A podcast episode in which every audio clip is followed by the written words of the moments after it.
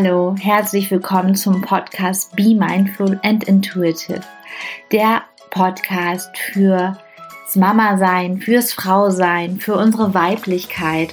Hier geht es aber auch sehr viel um persönliche und spirituelle Weiterentwicklung.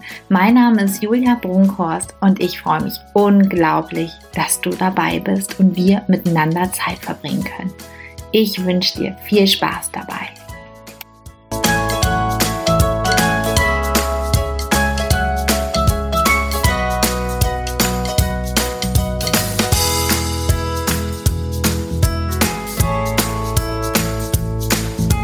Hallo ihr Lieben, herzlich willkommen zu meiner neuen Podcast-Folge von dem Podcast Be Mindful and Intuitive. Ich freue mich total, dass du da bist und eingeschaltet hast. Und ja, ähm, heute in dieser heutigen Folge geht es um die Arbeit als Dula. Ich möchte so ein bisschen meinen Weg zu, zum Dula-Sein erzählen, äh, wie ich dazu gekommen bin, Dula zu werden und wie, ähm, was, was, was macht eigentlich ein Dula? Also, ja, was sind unsere Aufgaben? Was, ähm, was, was machen wir? Und darüber wollte ich so ein bisschen erzählen, weil ich das total wichtig finde, dass der Zweig ähm, der Dula einfach so ein bisschen bekannter wird. Es, es gibt schon unglaublich viele Dulas, ähm, auch hier in Hamburg. Und ich freue mich immer unglaublich, wenn wir uns auch untereinander austauschen. Und darüber wollte ich heute so ein bisschen sprechen. Und ähm, ja, wie bin ich, ich erzähle erstmal, wie bin ich zum Dula-Sein gekommen? Ähm, meine Tochter wird jetzt sechs Jahre alt. Also unglaublich, ich bin auch bald sechs Jahre Mama. Das ist auch immer für mich ein großer Tag, weil meine Tochter Geburtstag hat, weil das ist dann auch so mein, ähm, da lasse ich immer noch mal ganz viel Revue passieren, weil das was ganz Besonderes ist, wenn man das erste Mal Mutter wird, also auch jetzt das zweite Mal bei meinem Sohn, aber das erste Mal ist doch noch mal, kann vielleicht, können einige Mamas von euch bestätigen, ähm, es ist doch was Besonderes. Und ich hatte ja, in der Schwangerschaft, ähm, bei der ersten Schwangerschaft habe ich noch gar nicht so viel irgendwie gewusst und noch ein ganz anderes Körpergefühl und Bewusstsein für mich als Frau, als zum Beispiel auch jetzt bei der zweiten Schwangerschaft oder jetzt. Ja, die zweite Schwangerschaft ist jetzt auch schon drei Jahre her. Mein Kleiner wird bald drei Jahre alt und ähm, ja, da hatte ich noch einen ganz anderen Bezug zu mir als Frau, zu, zu mir als als Mensch allgemein, also das war noch ganz anders und ich habe dann bin dann so diesen typischen Weg eingegangen. Ähm, Vorsorge bei der Frauenärztin, habe dann aber auch schon zum Glück damals noch eine Hebamme gefunden. Äh, vor sechs Jahren war es noch nicht ganz so ähm, krass äh, wie jetzt, dass man sich ja wirklich schon eine Hebamme suchen muss, wenn man irgendwie noch, noch nicht mal den äh, positiven Schwangerschaftstest hat. Und ähm, da hatte ich auch eine Hebamme und ich habe dann, gut, gar nicht so typisch jetzt im Nachhinein, aber ich habe dann, dann doch auch ähm, die Vorsorge, Vorsorge im Wechsel gemacht beim Frauenarzt und bei der Hebamme. Und ja, und habe dann aber gar nicht so irgendwie, ja, es war alles noch gar nicht so, wie es heute ist. Und hatte dann, ja, die Geburt war nicht so, wie ich es mir gewünscht habe Nachhinein und ähm, auch das Wochenbett dann stillen hat es nicht so funktioniert und die Begleitung meiner Hebamme jetzt mit dem ganzen Fachwissen, was ich habe, war nicht so, so gut, leider. Jetzt mit dem Nachhinein, mit dem, wie gesagt, mit dem Fachwissen, was ich habe, auch zum Thema Stillen. Und Jetzt, das wusste ich aber auch jetzt erst im Nachhinein, wo ich jetzt selbst ähm, jetzt nochmal Mama geworden bin und wo ich mich wirklich auch so mit dem Frau sein, Mama sein und allgemein mit der Weiblichkeit und so mehr befasse und da wirklich auch in die Tiefe gegangen bin und auch immer noch weiter äh, mich damit befasse. Und ich habe dann aber schnell gemerkt, als dann wirklich, äh, dass, dass ich alles, als ich alles verarbeitet hatte und als ich zur Ruhe gekommen bin und geheilt bin, also es ist ja nicht nur, dass der Körper heilen muss, sondern ja auch, man selbst muss ja auch heilen, also auf emotionaler Basis, in Anführungsstrichen, ähm, habe ich irgendwie mich auch so mit anderen Müttern ausgetauscht, mit schon Freundinnen, die Mütter waren, aber auch als ich dann irgendwelche Kurse gemacht habe mit anderen Müttern und habe schnell festgestellt, dass es vielen Frauen ähnlich ging, dass es immer unter der Geburt zu Problemen kam, dass es Interventionen gab, dass das Wochenbett nicht so, ja, dass sie das Wochenbett gar nicht so erlebt hatten, dass ähm, ja, also ganz viel kam ich in Berührung mit anderen Frauen, dass es denen ähnlich ergangen ist. Und dann habe ich so irgendwann gedacht, das kann es doch nicht sein. Und ich habe der Wunsch schon war schon schnell da, dass ich mir das für andere Frauen irgendwie anders wünsche. Also mein Wunsch war, andere ganz schnell da, anderen Frauen, ähm, andere Frauen zu, zu, schon mal zu wünschen, dass sie es anders haben als ich vielleicht. Und es äh, hat sich immer mehr so entwickelt, dass ich den Wunsch hatte, Julia, du möchtest anderen Frauen helfen, andere Frauen unterstützen und andere Frauen begleiten, dass sie die Schwangerschaft so erleben, wie sie es gerne möchten, wie sie sich es vorstellen und wünschen, die Geburt so ähm, erleben, wie sie es sich wünschen oder zumindest dann wenn es nicht so läuft, eine tolle Begleitung dabei haben und aber auch das Wochenbett. Und ja, dieser Wunsch kam wirklich sehr schnell und ähm, es hat aber eine Zeit natürlich gedauert, bis das irgendwie immer wieder kam. Bei mir ist das immer so, wenn ich, ähm, wenn das Innere mit mir spricht und mir sagt, Julia, da ist irgendwas, dein der Wunsch für irgendwas ist da, dann warte ich immer erstmal, aber ich spüre diesen Wunsch und ich warte aber immer erstmal ab. Und irgendwann taucht es immer öfter auf und immer öfter. Und es macht, es ist immer wie so ein Licht im Kopf, dass es immer so aufblinkt. Und das ist dann für mich der Zeitpunkt, wo ich wirklich merke, das ist wirklich was aus meinem Inneren, was wirklich gesehen werden muss und was getan werden muss. Und dann habe ich mich damit intensiver befasst. Ähm, ich glaube, meine Tochter war da, ja, dreiviertel Jahr ungefähr. Und habe ich mich damit befasst und habe gedacht, was gibt es denn außer der Hebamme? Also natürlich, ich habe ein Krankenpflegeexamen. Ähm, ich hätte auch damals noch die Ausbildung verkürzen können auf zwei Jahre und hätte noch mal Hebamme werden können. Aber da habe ich schon gespürt, dass ich mich eigentlich aus diesem medizinischen Bereich rausziehen möchte. Ich habe jahrelang ähm, im Krankenhaus gearbeitet. Ich habe auf einer Intensivstation gearbeitet und habe äh, für mich schnell gemerkt, dass mir die Zeit zum Beispiel beim Patienten einfach unglaublich fehlt. Und ich bin ein Mensch, der sich gerne Zeit nimmt, mit den Menschen zu sprechen, für die Menschen da zu sein. Und das hat mir schon in meiner Arbeit als Krankenschwester sehr gefehlt, unter den Umständen, wie sie halt sind. Und habe ganz schnell entschieden, nein, das möchtest du nicht machen. Du möchtest nicht Hebamme werden, nicht in diesem Gesundheitssystem, wie es jetzt ist und wie es auch in den letzten Jahren sich noch entwickelt hat. Das ist jetzt auch noch ein ganz anderes Thema. Das möchte ich hier jetzt gar nicht so die Tür aufmachen, sondern einfach das so stehen lassen und habe mich damals dagegen entschieden und habe dann einfach wirklich geschaut, was gibt es denn alles? Was kann man denn machen? Und dann bin ich ganz schnell zu dem äh, Begriff Dula gekommen ich habe vom von dem Begriff noch nie vorher was gehört gehabt, wusste nicht, was ist das, was ist eine Dula oder wer ist das oder wie auch immer. Und habe mich da sehr, sehr reingelesen und mich da so echt intensiv mit befasst und ähm, dass das wirklich eigentlich früher, wenn man das jetzt geschichtlich sieht, in der Geschichte der Menschen, total normal war, dass, dass, dass Frauen sich gegenseitig bei diesem kraftvollen Ereignis ähm, unterstützen. Ähm, und es gibt Bilder von, oder es gibt ja auch viele Bilder, die man finden kann, aber auch, dass wirklich auch ganz oft viele Frauen dabei waren oder mindestens drei Frauen.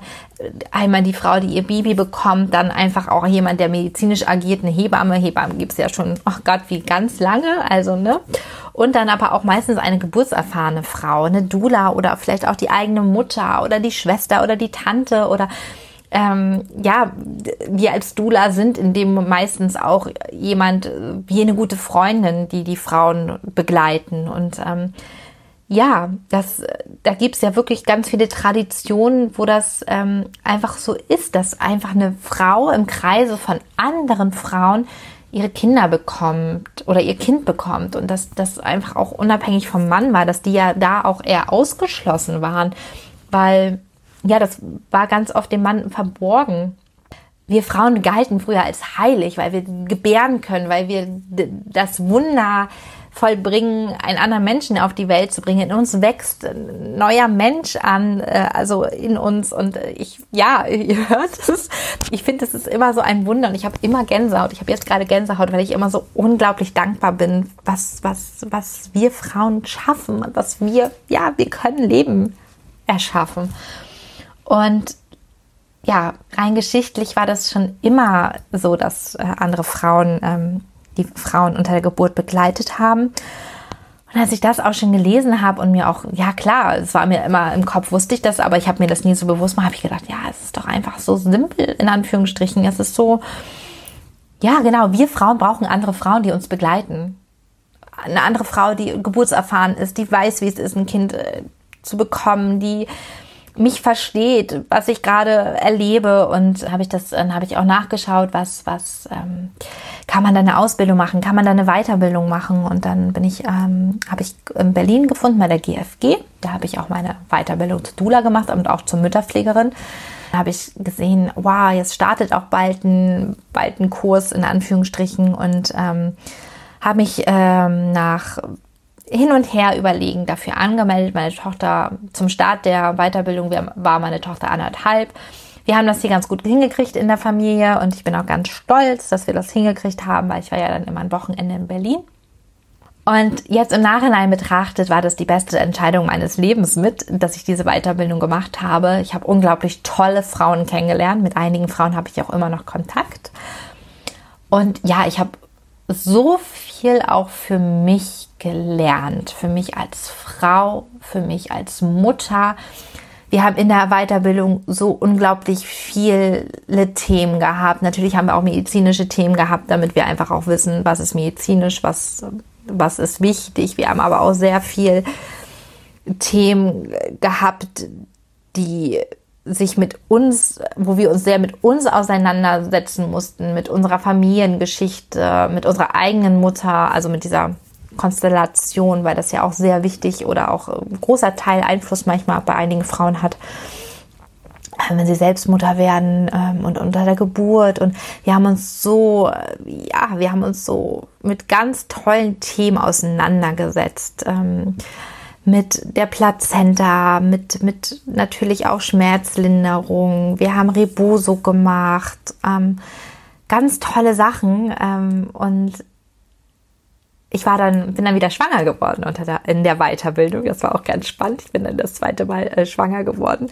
Und das war auch für, so ein Geschenk für mich äh, in der zweiten Schwangerschaft, ganz anders da zu agieren, ganz anders zu fühlen auch und ganz andere Dinge mir zu wünschen und mir vorzustellen. Und ja, es ist ein Geschenk und ich bin unglaublich dankbar für diese Weiterbildung.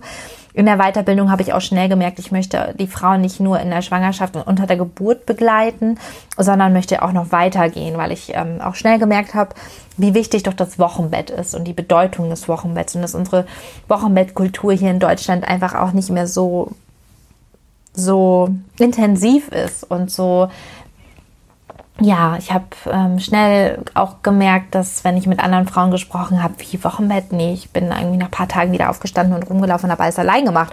Ich werde nochmal über meine Arbeit als Mütterpflegerin und die Bedeutung des Wochenbetts noch einen anderen, eine andere Folge aufnehmen, ähm, weil ich das auch total wichtig finde, darüber mal zu sprechen. Und genau, da habe ich dann auch die Weiterbildung zur Mütterpflegerin angefangen und ähm, habe dann auch hospitiert in Wochenbettvorbereitungskursen und ähm, ein Wochenbettvorbereitungskurs und ich überlege gerade, wo ich noch hospitiert habe. Das ist jetzt gerade aus meinem Kopf. Also wir mussten auch in zwei Kursen hospitieren und und das auch alles schwanger. Das war natürlich ein totales Geschenk, weil ich da wirklich, wie ich eben schon meinte, einen ganz anderen Blick auf die zweite Schwangerschaft und das Muttersein und, und, und was für mich so wichtig war. Und äh, ja, es war einfach wundervoll.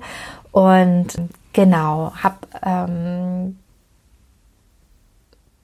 vorher aber auch schon Geburten begleitet und ähm, in meiner Weiterbildung und habe natürlich dann eine Pause gemacht, ähm, weil ich dann selbst wieder Mutter geworden bin. Ich habe war dann ganz ähm, ja habe dann eine Pause gemacht und ähm, habe erstmal das Mama-Sein wieder genossen und wo meine Kinder etwas größer sind, geht es auch mit der Geburtsbegleitung wieder los und äh, ich biete sie auch wieder an und ähm, weil es ist ja, genau, da kann ich ja mal drüber sprechen. Wir, also ich habe äh, zehn Tage vor ET und zehn Tage nach ET 24 Stunden Rufbereitschaft. Das heißt, ich bin 24 Stunden anrufbar, ähm, gewährleiste, dass ich spätestens nach einer Stunde, anderthalb Stunden bei der Frau bin, ob im Krankenhaus oder zu Hause oder wo immer die Frau mich hab, haben möchte als Begleiterin.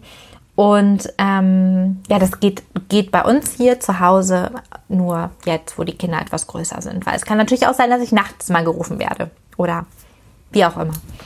genau. Und das geht jetzt halt wieder los. Jetzt wird der kleine drei und jetzt ähm, ist das auch alles ein bisschen für mich ähm, wieder machbarer. Ähm, und ja, ich kann euch ja mal ein bisschen ähm, über die Arbeit auch als Dula also sprechen. Was auf jeden Fall total wichtig ist, für mich auch total wichtig war, wie gesagt, dass, dass, dass wir, dass ich frei und unabhängig von irgendjemandem arbeite. Also ich bin niemandem unterstellt. Ähm, wir haben alle, wenn wir es gibt ja verschiedene Ausbildungen, wir haben alle so unseren eigenen Ethikkodex, also von dem Verband, wo wir jetzt unsere Weiterbildung gemacht haben. Und das einzige Interesse von uns ist eigentlich, ähm, gilt der werdenden Mutter und der Familie. Also das ist so der, ja, das einzige Interesse, was wir haben. Wir verpflichten uns sozusagen individu so individuell wie möglich den Vorstellungen der Mutter, der werdenden Mutter, ähm, diese Vorstellung zu, unter der Geburt zu wahren und zu vertreten. Also Dula ist ja auch was, ich diene dir, ich diene der Frau. Und das tun wir. Und wir, ja, es wird halt eine, auch eine Familie geboren. Die Mutter wird, also die Frau wird zur Mutter und natürlich auch in den Familienkomplex. Die, die, das wird dann eine Familie. Die Frau ist dann nicht nur mehr mit ihrem Partner oder ihrer Partnerin alleine, sondern die werden auch zur Familie. Ne? Das darf man halt auch nicht vergessen. Und wir ja, wir sind sozusagen auch so ein Bindeglied zwischen den Akteuren, die unter der Geburt halt dabei sind. Der Partner oder die Partnerin ist meistens dabei, dann die Hebamme, dann vielleicht auch Ärzte und wie auch immer. Und wir sind halt auch dabei. Und was ich ganz wichtig finde, wir haben halt, was ich vorhin schon meinte, keine medizinische Hilfe. Also wir bieten keine medizinische Hilfe an und ersetzen auch keine Hebamme. Also wir dürfen, also ich darf, würde auch niemals eine Geburt begleiten ohne Hebamme. Also das dürfen wir auch gar nicht und wir ersetzen auch keinen Arzt. Wir sind halt zusätzlich zur Hebamme dabei. Bei einer Klinikgeburt, bei einer Geburt im Geburtshaus oder auch bei einer Hausgeburt. Aber wir dürfen keine Geburten alleine ähm, begleiten. Das finde ich auch nochmal ganz wichtig. Ähm, und ich finde es ganz toll, dass wir halt auch zusätzlich da sind. Oder ich finde es ganz toll, weil wir uns komplett rein auf diese emotionale Lage der Frau einfach konzentrieren können und den Weg gehen, die die Frau geht und wir uns da einfach so drauf fokussieren können, die Frau da zu begleiten, wo sie es braucht und das, was die Frau braucht. Und das finde ich auch immer so schön bei, ja, wir sind Begleiterin der Frau und wir dienen der Frau. Wir gehen und wir gehen halt auch eine Beziehung mit der Frau ein und auch eine sehr intensive Beziehung, das darf man nicht vergessen. Und ähm, ja, das ähm, das ist so das Schöne, dass wir uns komplett auf die Frau, das finde ich so schön, dass ich mich komplett auf die Frau konzentrieren kann. Und ähm, ja, und meine Arbeit als Dula ist so, wie gesagt, was ich schon meinte, so individuell. Also ich habe natürlich ganz viele Dinge, die ich halt auch machen kann, auch Geburtsvorbereiten, die Hypnose, die Meditation, ähm, Reboso. Ähm, es gibt so viele individuelle Sachen, die ich halt auch irgendwie, das könnt ihr auch alles auf der Homepage auch sehen. Ich mache auf Wochenbett- und Stillvorbereitungskurse, mache auch individuelle Still- und Wochenbettvorbereitung, ähm, mache äh, geburtsvorbereitende Hypnose oder auch in der Schwangerschaft und Meditation und ganz viel. Und kann, könnte ich jetzt alles erzählen, aber ich finde es immer so, so toll, wenn, wenn, ja, ich habe immer ein Vorgespräch, also so ein unverbindliches Kennenlerngespräch und da, da mit den Frauen und da kommt schon ganz viel, was die Frau sich auch vielleicht vorstellt und wünscht und ähm, ob das auch passt. Ich finde das so unglaublich toll, dass all wir Doulas alle so was Einzigartiges mitbringen. Jede Dula von uns hat, hat ein Geschenk oder hat mehrere Geschenke und wir sind alle so individuell und einzigartig. Und jede Frau findet auch immer ihre passende Dula. Das finde ich immer ganz wichtig. Ähm, ich finde es auch ganz wichtig, dass das passt. Und deswegen finde ich auch dieses unverbindliche Kennenlerngespräch, Treffen so unglaublich wichtig, weil das ist, es muss auf beiden Seiten ja auch passen, weil das ist so ein, die Schwangerschaft und die Geburt, das sind so, das Wochenbett sind so wichtige Pfeiler im Mutterwerden und da braucht, braucht es eine gute Begleitung und Unterstützung. Und da muss das natürlich auch passen. Und genau, dann was, dann haben wir meistens in der Pauschale, ich habe immer so eine Pauschale oder die meisten von uns haben eine Pauschale, da hat man zwei Treffen in der Schwangerschaft nochmal, wo man Geburtsvorbereitungen macht oder Gespräche führt, individuelle Geburtsvorbereitung, also nicht diese klassische Geburtsvorbereitung jetzt in einem Geburtsvorbereitungskurs. Dann kommt die Rufbereitschaft. Bei mir sind es, wie gesagt, zehn Tage vor und zehn Tage nach ET, wo ich auf jeden Fall garantiere, dass ich äh, dabei bin. In der Zeit davor oder danach heißt es nicht, dass ich vielleicht nicht dabei bin, aber da kann ich es halt nicht zu 100 Prozent garantieren, dass ich dabei bin. Ähm, aber hat es bei einer Geburt auch trotzdem geklappt, äh, dass ich in, außerhalb der Berufsbereitschaft dabei war und das eingerichtet habe. Natürlich versuche ich da auch alles, dass ich das einrichten kann. Also, genau, und dann hat man, dann ist halt die Begleitung bei der Geburt, ähm, so lange wie es dauert und so lange wie die Frau mich dabei haben möchte. Ähm, was natürlich jetzt ein bisschen schwierig ist unter Corona-Bedingungen. Ähm, da dürfen wir ganz oft nicht mit in den Kreissaal mehr. Gerade, das ändert sich aber auch gefühlt irgendwie täglich. Aber da können wir trotzdem noch so viel anderes machen. Wir können trotzdem zu den Frauen nach Hause fahren ähm, und sie so lange zu Hause begleiten, bis sie das Gefühl hat, dass sie in die Klinik geht oder wie auch immer. Da können wir ganz gut auch begleitend tätig sein. Wir können dann aber vielleicht dann auch mehr ins Wochenbett kommen oder wie auch immer. Das wird auch immer ganz individuell abgesprochen. Genau, und dann haben wir meistens nach ein, zwei Wochen dann auch noch ein Treffen im Wochenbett, wo wir nochmal über die Geburt sprechen. Ich schreibe immer einen Geburtsbericht, einen schönen. Manchmal sind dann noch so Sachen, die die Frauen gar nicht mehr wissen oder weil man ja auch unter der Geburt so ein bisschen das Zeitgefühl verliert. Genau. Und das ist so die Arbeit von uns Doulas, also von mir zumindest. Wie, wie gesagt, wir Doulas sind alle sehr verschieden. Ähm, wir haben so die Grundbausteine haben wir, glaube ich, alle ähnlich, auch mit der Rufbereitschaft und mit dem Angebot. Und genau. Und es gibt auch so, in Studien gibt es auch schon so viele Vorteile. Ähm, es gibt verschiedene Studien. Ich packe auch ein paar in die Show Notes. Da könnt ihr euch mal ähm, durchklicken, wenn euch das interessiert. Es gibt so ganz viele Studien. Es gibt die Houston-Studie und die Johannesburg-Studie. Und da gibt es so ganz viele Studien. Und äh, zum Beispiel einige Ergebnisse sind ganz spannend, ähm, dass ähm, zum Beispiel sich die Dauer der Geburt im Durchschnitt um 25 Prozent verkürzt. Das finde ich unglaublich viel. Die Kaiserschnittrate sich um ungefähr 50 Prozent senkt. Es zu ungefähr 40 Prozent weniger Zahngeburten kommt ähm, und die zum Beispiel auch die Nachfrage einer PDA um 60 Prozent gesunken ist und ähm, der Einsatz von medikamentöser Schmerzbekämpfung zum Beispiel um 30 Prozent reduziert ist. Und das ist auch im Zusammenhang zum Beispiel auch mit, ähm, es wird 40 Prozent weniger Oxytocin ver verabreicht. Und wenn, ähm, wenn wir, also Oxytocin, Oxytocin verursacht ja Wehen, die wir ja auch brauchen unter der Geburt. Und deswegen wird manchmal künstliches Oxytocin gegeben, um das voranzubringen.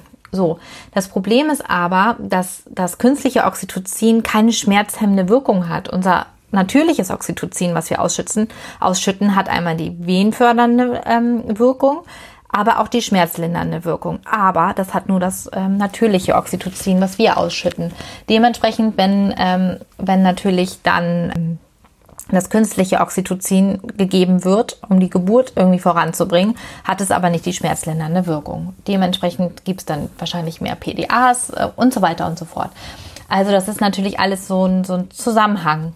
Und ähm, was auch noch total spannend ist, ist, dass zum Beispiel die Erfolgsrate und Dauer beim Stillen höher ist und ähm, dadurch auch weniger Stillprobleme auftreten oder weniger Ernährungsprobleme auftreten, wenn die Frau eine kontinuierliche Begleitung unter der Geburt hat. Und es wird, wurde auch beobachtet, dass der Partner sich aktiver in die Geburtsbegleitung einbringt, Partner, Partnerin, und sich dabei natürlich auch sicherer fühlt, wenn er, wenn sie oder er weiß, ah, da ist noch jemand. Und ähm, ja, das finde ich total spannend. Es gibt so ganz viele Untersuchungen, ganz viele Studien, die halt solche Sachen auch ähm, zeigen und Statistiken und Studien. Und wie gesagt, ich packe euch welche in die Show Notes, dass ihr da einfach mal gucken könnt, was da so für Vorteile von sind. Ähm, auch das mit dem Stillen finde ich auch ganz, ganz, ganz spannend. Und ja, das war so mal ein bisschen die Vorstellung des Dula-Seins, mein Weg zum Dula sein, ähm, dass es halt eher wirklich auch eine Berufung ist als ein Beruf. Das finde ich, also für mich ist es ähm, eine Berufung. Ich bin da mit dem Herzen bei und ich ähm, finde es immer wieder schön, Frauen zu begleiten in ihrem individuellen Weg. Und Ihr könnt mal ja hier in den Kommentaren oder auch ähm, auf meiner Homepage oder wie, also genau auf meiner Homepage www.julia-brunkhorst.de, bei Instagram, bei Facebook oder auch hier könnt ihr gerne mal einen Kommentar dalassen und mal erzählen, ob ihr eine Dula bei der Geburt hattet oder ob ihr davon schon was kanntet, wusstet oder ihr vielleicht eine Dula jetzt gerade auch zur Corona-Zeit vielleicht dabei haben wolltet, aber aufgrund der Bestimmungen es nicht ging, aber sie euch vielleicht anders begleitet hat. Ich freue mich so über den Austausch mit euch und ich möchte einfach, dass Dula, dass die Dulas bekannter werden und dass ihr Frauen viel mehr davon wisst und vielleicht wisst ihr ja schon einiges. Vielleicht konnte ich dich auch ein bisschen inspirieren, ähm, vielleicht, dass du dich da mal mit auseinandersetzt, dass du vielleicht eine Begleitung dir jetzt suchst. Und genau, ich freue mich auf jeden Kommentar hier oder wie gesagt bei Instagram oder Facebook oder auf meiner Homepage. Da werdet ihr auch den Podcast, die neue Folge finden. Ähm, bei Spotify findet ihr ihn und auch bei Apple Podcast und freue mich da auch über Bewertungen oder Kommentare. Und wenn ihr Fragen habt, könnt ihr mich immer anschreiben. Ihr könnt mich auch ähm, mir eine E-Mail schreiben unter info at julia-brunkhorst.de und freue mich von euch zu hören. Ich wünsche euch einen schönen Tag. Bis dann!